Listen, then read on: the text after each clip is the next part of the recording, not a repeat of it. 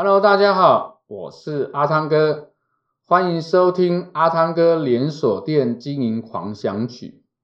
我们今天要跟大家分享的主题是关于库存管理里面的退货管理。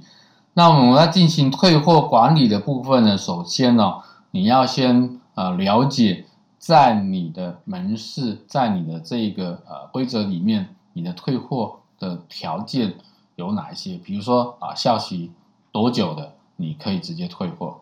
那么还有一些是公告退货的一个动作，你可以进行这些退货。那么在做这些退货的时候呢，尤其是要注意什么？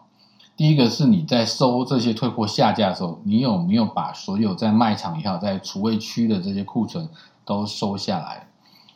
然后呢，如果你的账面库存跟你的实际库存是对的时候，你这时候可以用 POS 系统来查你的库存的一个数量是不是跟你所收下来的这些数量是吻合的啊？没有问题之后呢，两个人再确认，然后把这个退货的这个呃单据打好，那接着。你就可以来去把这个呃退货商品打包好，然后呃看是直接寄回去给呃供应商，还是请供应商义务来收啊？那这是整个退货管理你应该要呃去处理的一个机制。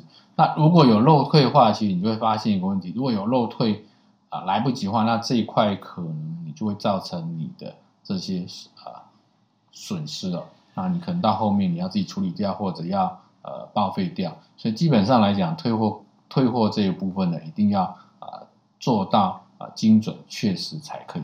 这是今天阿汤哥跟大家分享的主题，我们下一个主题见，拜拜。